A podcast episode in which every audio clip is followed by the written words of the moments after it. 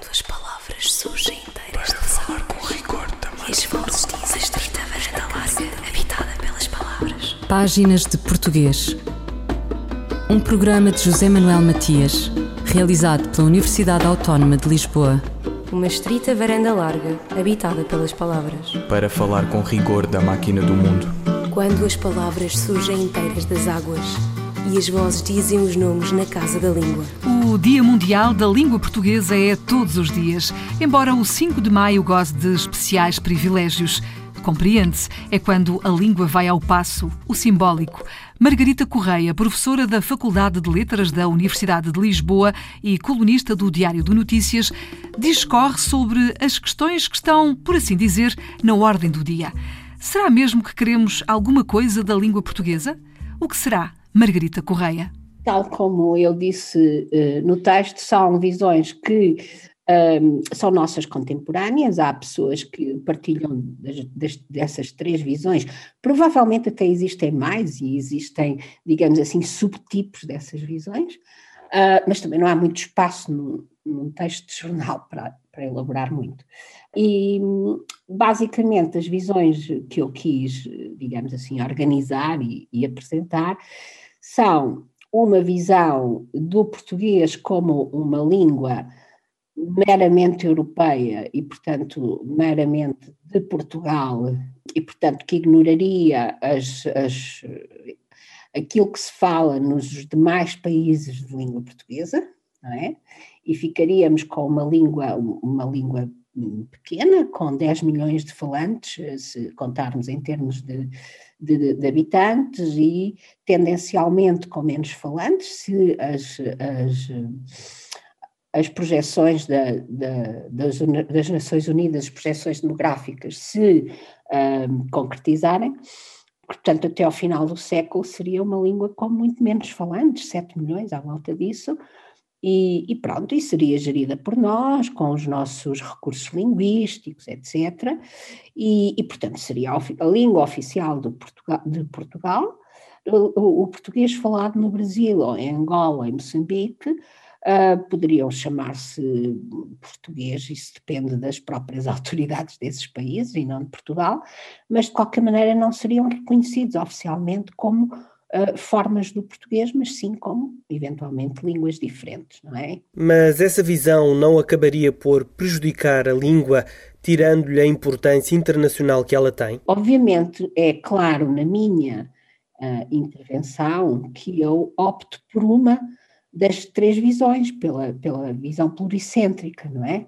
E quanto a isso não há dúvidas nenhumas, eu também não escondo, quer dizer, eu não estou a pretender uh, estar a fazer um discurso objetivo.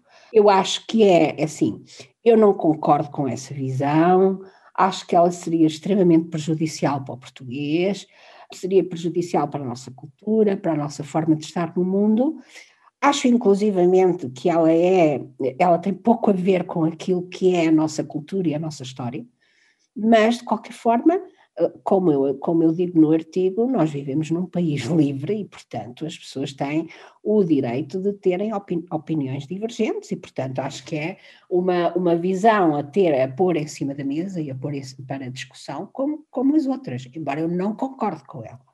Depois, a segunda visão de que eu falo é uma visão que é muito, uh, que também perdurou, eu acho que ela está um bocadinho ultrapassada, mas de qualquer maneira acho que ainda há pessoas que perfilham essa visão, que é a de que, pronto, o Brasil tem 200 anos de independência e já, e já deu cabo da língua e, portanto, não há nada a fazer e fico lá o Brasil com a sua língua. Aliás, não é só em Portugal que existe essa posição, no Brasil, há também quem defenda que aquilo que se fala no Brasil não é português, é outra língua, não é? Há, há partidários deste separatismo, se quisermos, linguístico, mas essa visão inclui que então nós teríamos dois, duas línguas, o, o português falado no Brasil, ou o brasileiro, como lhe quisessem chamar, e o português falado em Portugal, mas que esse português falado em Portugal seria uma espécie de norma euro-afro-ásio-oceânica, ou seja, faz de conta que em todos os países africanos de língua portuguesa e em Timor e em Portugal se fala exatamente a mesma variedade do português. O que não é verdade. Não é verdade, quer dizer, cada vez mais nós vamos tendo evidências de que não é verdade, com o avanço dos estudos sobre o português, das descrições do português feitas pelos linguistas, não é? E porque a história, a história é assim, quer dizer, as pessoas estão unidas, mas depois cada um segue o seu caminho, não é? Nós sabemos que o português falado nesses, nesses países se vai, eh, se tem vindo mais e mais a, a, digamos assim, a identificar como variedade distinta, a ser codificado e tal, e portanto são variedades diferentes, não é? Esta visão também não é a minha, com certeza, não é? Mas, mas pronto, ela existe, ela está em cima da mesa. Uh, em Portugal existe, não sei até se em alguns dos países de, uh, africanos de língua portuguesa ou em Timor existem pessoas que defendem uh, posições próximas desta, não sei, não, não, não sei. E, portanto, depois a terceira visão, que é aquela que uh, tem sido adotada pelo nosso governo, pelo governo português, e que, uh, em apoio à ação do ILP, do Instituto Internacional da Língua Portuguesa, não é? Que desde 2010, 2011 sobretudo, adotou uma posição clara de pluricentrismo uh, do português e de gestão supranacional da língua, não é? Em que os vários países falantes de língua portuguesa têm um papel e têm alguma coisa a dizer sobre a gestão linguística, não é? E desses, eh, digamos assim, Portugal tem apoiado, obviamente, na medida em que apoia uh, os trabalhos da CPLP, e aliás o nosso Ministro dos Negócios Estrangeiros tem deixado isso claro em, em algumas, em, algumas intervenções públicas, e, portanto, é, é aquela visão que eu partilho, que é aquela que me parece que está mais próxima da realidade, não é? Sendo, no entanto, obviamente, a mais cara, não é? A mais difícil de executar, aquela que exige mais uh, inteligência e mais recursos, não é? E, e aquela que também, cujo, cujo uh, futuro é menos previsível, embora na verdade, o futuro a Deus pertence, quer dizer, e uh, nós temos uma. Uh, nem sempre aquilo que nós pensamos, não é? Basta ver as, as projeções das Nações Unidas demográficas que provavelmente vão ter que ser revistas em função da pandemia de Covid-19, não é? Portanto, há imponderáveis no futuro, obviamente, há muitas coisas que nós não podemos uh, prever, não podemos antecipar, mas uh, partindo do princípio de que as condições atuais se mantêm, ou as previsões atuais se mantêm, penso que é inevitável que o português passe a ser uma língua falada em diversos países, sendo que tem uma maneira específica de falar em cada um desses países. Não me parece que haja uh, volta a dar. Professora Margarita Correia, quer, crer e descrer, a língua de que se espera tanta coisa. Fulgurações do nosso idioma. Um apontamento da professora portuguesa Carla Marques. A pandemia espanejou-nos o léxico, poeirou. A crónica de Carla Marques, esta semana sobre a palavra vulnerável e seus significados gerais e os que estão associados à pandemia. O adjetivo vulnerável tem honras de palco na atualidade por permitir descrever diferentes ângulos da relação entre a humanidade e a ação do vírus SARS-CoV-2. Por um lado, vulnerável descreve uma realidade de natureza observável ou palpável, a de alguém que pode ser ferido ou golpeado, o que lhe pode causar um mal físico. É justo, por esse motivo, afirmar que a humanidade se encontra vulnerável ao vírus, uma vez que este tem a capacidade de provocar agressões físicas. Por outro lado, o adjetivo vulnerável descreve também o estado daquele que se encontra indefeso face a uma agressão psicológica. Igualmente, neste domínio, O adjetivo descreve na perfeição a ação do vírus sobre os humanos, porque, na verdade, a sua ação vai muito além da doença do corpo. Os danos mentais que deixa estão à vista, são de todos conhecidos e parecem bem mais prolongados do que os anteriores.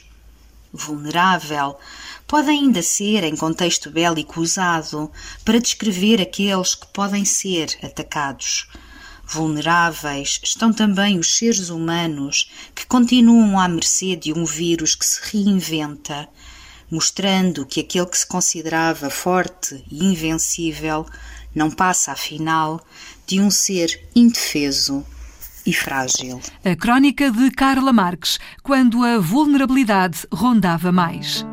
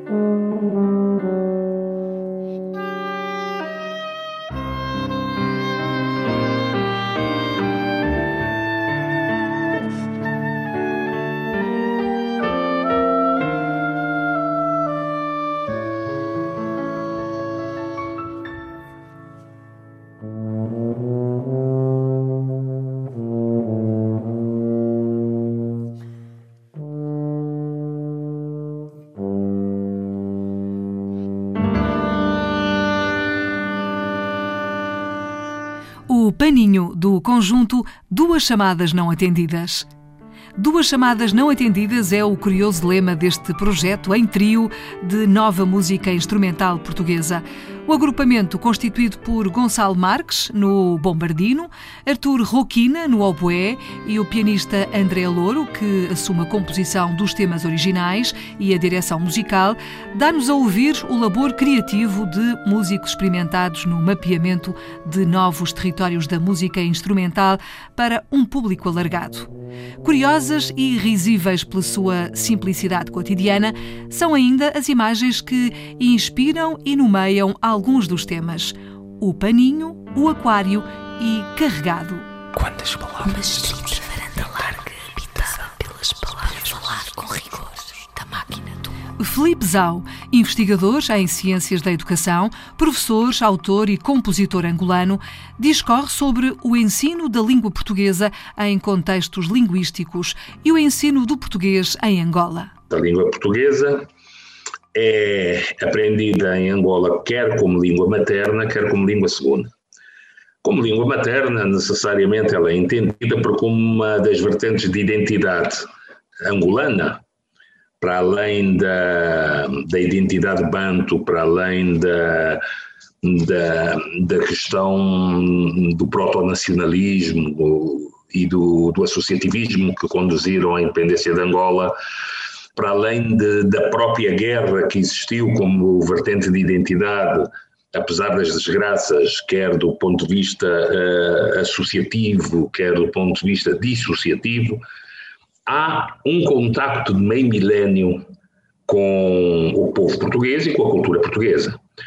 E necessariamente por aí, portanto, a língua portuguesa uh, é aprendida também como língua materna, mas também como língua segunda e, portanto, faz parte da própria identidade dos angolanos como de outros países de língua portuguesa. Portanto, eu digo isso porque a língua não tem dono, o dono da língua é quem a usa, é o seu usuário, a língua é um património universal, mas os contactos que houve entre os povos levaram realmente a, aprendizagens e a passagens mútuas de, de, de, de conhecimentos, onde não só a língua portuguesa, na sua vertente latina e grega, e até muçulmana, trouxe alguns vocábulos para, para Angola, como também algumas, alguns aspectos angolanos, não é verdade, de línguas, a partir das línguas nacionais, têm hoje interferência na, na língua portuguesa. Portanto, esta é uma das formas de aprendizagem, a outra é necessariamente através da escola. Portanto, na escola, através da literatura, através dos contactos, da, da, da mundividência, as pessoas uh, aprendem e falam, portanto, a língua portuguesa. E nas escolas, o ensino faz-se maioritariamente em língua portuguesa ou estas línguas africanas são tidas também em consideração? Estamos a entrar na questão da política linguística em Angola. A política linguística em Angola é exoglótica, portanto, só a aprendizagem é feita apenas em língua portuguesa. E as línguas africanas de Angola não são utilizadas nem como meio de ensino, nem como matéria de ensino. Portanto, vivemos num país realmente plurilingue, uh, num país eh, multicultural, mas não há interferência no desenvolvimento, não é verdade, o papel que ela deveria tomar no desenvolvimento uh, dos povos não, não ocorre. Uh, portanto, uh, isto é uma, algo que se procura, algo que já se estuda há algum tempo, que é, no fundo, uma necessidade de cooperação entre as línguas africanas e a língua portuguesa para que se venha possivelmente a estabelecer uma política mixoglótica. Mas para que isso ocorra, terá que ser necessariamente definidos os estatutos das línguas africanas a nível político, para que depois essa relação se possa estabelecer, como acontece noutros países. Isso significa então que as línguas nacionais, essas línguas africanas, não são estudadas? Do ponto de vista oficial, não. Do ponto de vista da sua introdução nas línguas africanas, não. Acontece que algumas vezes elas são utilizadas como meio de descodificação do discurso. Vamos lá ver, o aluno está na escola, em casa só aprende as línguas africanas, fala no meio seu meio familiar nas línguas africanas. Quando chega à escola, tem um corta bruto, porque imediatamente ele tem que aprender tudo em língua portuguesa, não só a comunicar, mas a construir o seu castelo de saberes em cima de uma língua que não domina. Esse é um problema sério, necessariamente, né? Bom, eh, é o problema que vocês têm também, efetivamente, em Portugal, com aquilo que vocês chamam dos imigrantes que vão para Portugal e não têm o domínio do, do linguístico e, portanto, têm sérios problemas depois da, na, na integração que vocês, portanto, o problema da integração dentro da sociedade portuguesa. Bom, aqui temos esta questão também, mas vista de um outro, num outro olhar. Portanto, ele não tem, eh, eh, não obedece aos princípios de, de, de, do conhecido para o desconhecido, do próximo para o afastado, do, do, do simples com o complexo, não. Ele, de imediato, ele toma contacto com, as língua, com a língua portuguesa, muitas vezes na escola. Não digo isto ocorra nas zonas eh, urbanas, daí muito possivelmente nas zonas suburbanas, mas maioritariamente nas zonas rurais. Nas zonas rurais, portanto, fruto da cultura, eles têm esse contacto. Portanto, a disseminação, eh, a meu ver, portanto, uma maior promoção da língua portuguesa em Angola passa necessariamente pelo reconhecimento de existência de outras culturas e outras línguas que, com, de convívio com a língua portuguesa. Enquanto não houver esse reconhecimento, as crianças continuarão a ter um aproveitamento mais deficiente. Já o tem. Já o tem há muito tempo e esse é um dos problemas que não, não é só em Angola, portanto, penso em todos os países africanos de língua oficial portuguesa, em, em Cabo Verde, por causa da, da, da, interferência do próprio crioulo como língua materna na aprendizagem do, da, da, língua portuguesa, na, nas várias línguas moçambicanas ou angolanas a mesma coisa, em Santo Tomé o forro, na Guiné-Bissau o crioulo da Guiné, além das outras línguas autóctones exatamente que existem na Guiné, e portanto eh, este poderá ser um dos fatores para se resolver o problema da comunicação, para facilitar o diálogo pedagógico. Portanto, o diálogo pedagógico entre professor e aluno não se faz com muitas interferências, na medida em que a maior parte das crianças não tem o domínio nem a competência linguística para formar o, conjunto de saberes numa língua que domina mal. Ponto. Isso é, esse é um grande problema. Portanto, essa situação já existe. Essa situação foi identificada em 1986 através de um diagnóstico endógeno feito para o sistema educativo em Angola. Mas o que é certo é que também eh, tem que se encontrar, eh, em meu ver, eh, uma metodologia adequada para a aprendizagem do português como língua segunda, não como língua estrangeira, mas como língua segunda, e que essa aprendizagem possa efetivamente conduzir ao sucesso, a uma aprendizagem pelo sucesso, para que o diálogo entre professor e aluno se faça da melhor maneira. Eu dou-lhe um exemplo, por exemplo, em alguns países, de eu tive a oportunidade de, de, de estudar, é? Uh, como a Namíbia, como o Zimbábue, como o Quênia, são alguns que eu lhe posso dizer, a Nigéria também. A Nigéria tem 400 línguas autóctones aproximadamente e trabalha com três das mais conhecidas e tornou essas línguas co-oficiais com o inglês. E então, uh, o problema que se começa a, a, colocar e tem que se começar a ser pensado em Angola é que o melhor aproveitamento de, de, do, do rendimento escolar passa por questões de comunicação. Portanto, ninguém aprende bem o que mal compreende. Felipe Zau e o ensino do português em Angola. Textos que se ouvem ao espelho. Textos antológicos em louvor da língua portuguesa. Prémio Camões. E mesmo que não fosse, João Ubaldo Ribeiro é um dos grandes escritores da língua portuguesa. Viva ele, que escreveu Viva o Povo Brasileiro e que, era uma vez, há mais de 20 anos, publicou uma proposta vestibular para o ingresso do leitor português na literatura erótica e foi censurado. O título do livro parecia destinado aos devotos dos preceitos de Siddhartha Gautama, mas a sua casa dos Budas ditosos foi caso de variante democrática do lápis azul. O vestibular do delicioso texto que vai ouvir de seguida tem outros picantes: a mestria da língua, o humor, a desconstrução do que são os saberes e as instituições marsupiais que os amamentam. Faz vestibular no Brasil, quem se prepara para entrar na universidade. A discorrência ubaldiana vai por aí e pelo amor à língua portuguesa. Vestibular de verdade era no meu tempo. Já estou chegando, ou já cheguei, à altura da vida em que tudo de bom era no meu tempo. Meu e dos outros coroas. Acho inadmissível e mesmo chocante um coroa não ser reacionário Somos uma força histórica de grande valor. Se não agíssemos com o vigor necessário, evidentemente o condizente com a nossa condição proveta, tudo sairia fora de controle mais do que já está. O vestibular, é claro, jamais voltará ao que era outrora e talvez até desaparecera, mas julgo necessário falar do antigo às novas gerações e lembrá-lo às minhas cuevas. O vestibular de Direito, em que me submeti na velha Faculdade de Direito da Bahia, tinha só quatro matérias: português, latim, francês ou inglês e sociologia, sendo que esta não constava dos currículos do curso secundário e a gente tinha que se virar por fora. Nada de cruzinhas, múltipla escolha ou matérias que não interessassem diretamente à carreira. Tudo escrito tão ruibarbosiamente quanto possível, com citações decoradas, preferivelmente. Os textos em latim eram as Catilinarias ou a Eneida, dos quais até hoje sei o comezinho.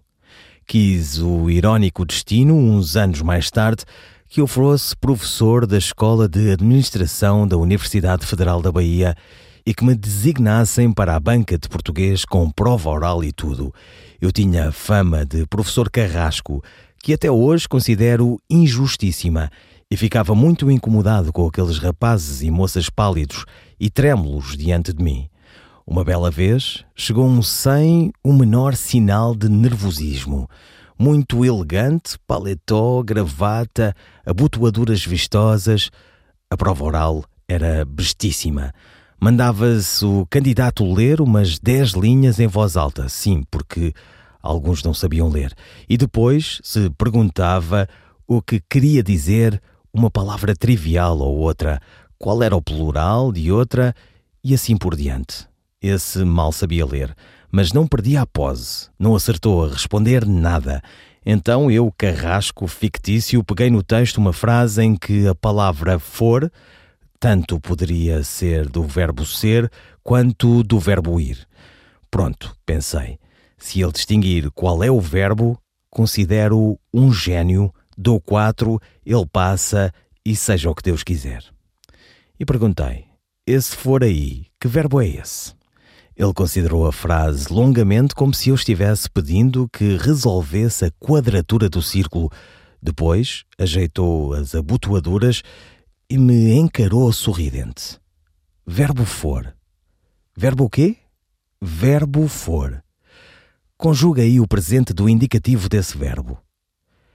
Eu fonho, tu fões, ele foi. Recitou ele, impávido. Nós fomos, vós fondes, eles foem. Não, dessa vez ele não passou, mas se perseverou. Deve ter acabado passando e hoje já de estar num posto qualquer do Ministério da Administração ou na equipa económica ou ainda aposentado como marajá ou as três coisas. Vestibular no meu tempo era muito mais divertido do que hoje e nos dias que correm devidamente diplomado ele deve estar fundo para quebrar. Fões tu? Com quase toda a certeza, não.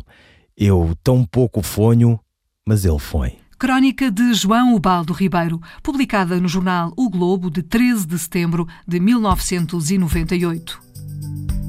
Quando for grande e for a algures.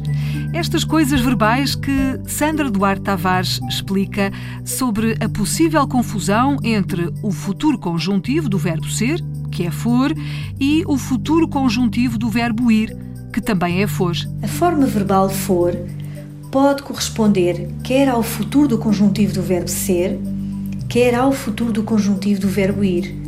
Só o contexto nos permitirá fazer essa distinção. Por exemplo, na frase Quando eu for grande, quero ser professora. Nesta frase, nós estamos perante o verbo ser. Mas na frase Se eu for ao teatro, aviso-te, convido-te. Nesta frase, nós estamos perante o verbo ir. O futuro do conjuntivo pode ocorrer num tempo simples, quando existe uma única forma verbal, ou num tempo composto formado pelos verbos auxiliares, ou ter ou o verbo haver, e o particípio passado do verbo principal. Vamos a exemplos. O caso do futuro simples do conjuntivo, que exprime um futuro dependente de uma condição. Se a Joana mudar de emprego, eles não farão essa viagem. Em relação ao futuro composto do conjuntivo, indica uma ação futura, mas perspectivada enquanto ação passada. Por exemplo, quando tiverem terminado o exame, os alunos poderão sair. Sandra Duarte Tavares, linguista. Ouviram páginas de português as despedidas de Filomena Crespo, José Manuel Matias, Miguel Roque Dias e Miguel Vanderkellen. Quando as palavras surgem inteiras Para falar com rigor também. E as vozes dizem varanda larga, habitada pelas palavras. Páginas de Português. Um programa de José Manuel Matias, realizado pela Universidade Autónoma de Lisboa. Uma estrita varanda larga, habitada pelas palavras. Para falar com rigor da máquina do mundo. Quando as palavras surgem inteiras das águas e as vozes dizem os nomes na casa da língua.